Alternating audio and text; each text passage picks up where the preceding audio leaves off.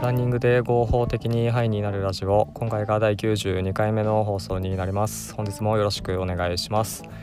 この放送でお話ししていることっていうのは運動をするとメンタルが健康になりますよっていうお話やあとはランニングに関するお話健康に関するお話です。でこの話をしている僕は接骨院の先生の国家資格を持っていてランニング教室もやっています。僕がやっているランニング教室の案内はプロフィールページ概要欄にリンクが貼ってあるのでそちらをご覧ください。よろしくお願いします。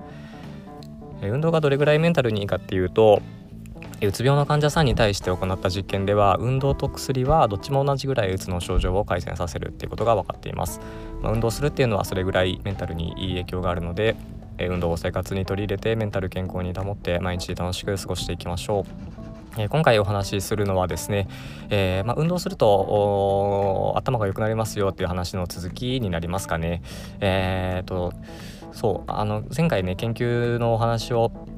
ちらっとしたんですけど、まあ、どれぐらい、うん、頭が良くなるのかっていう具体的なところにはちょっと触れてなかったんで、えーと、今回は具体的な話をしていこうかなと思うんですが、えこれはですねドイツの研究グループですねドイツの研究グループの実験ではですね運動前より運動後の方が20%早く単語を覚えられたっていうことですね。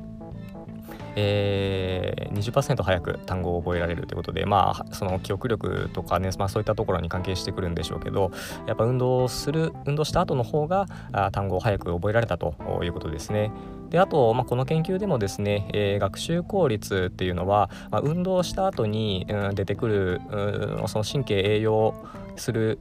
ものっていうのが出てくるんですけどその運動した後に出てくる物質ですね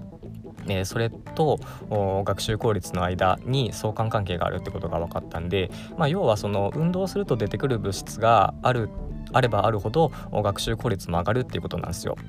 でこの具体的な名前はですね、まあ、BDNF の由来神経栄養因子っていうんですけど、まあ、ちょっとググったりするとね結構出てくると思うんで興味のある方はね調べてみるといいんですけどそうこのねの由来神経栄養因子っていうのは運動すると分泌されるものだったりするんで、え、運動するとこれが増えると。でこのの由来神経栄養因子と学習効率の間には相関関係があるっていうことがこのドイツの研究で明らかになってるんでえー、ぜひですねそのなんだろうな早くなんか覚えたい時とか勉強集中したい時っていうのは、えー、運動をすると効果的ですよっていうお話ですね。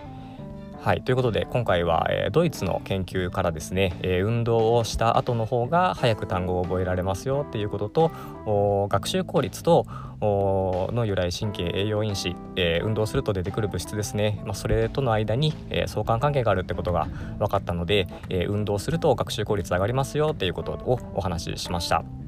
え今回の話が何か参考になれば幸いです、えでは今回はこれで終わります。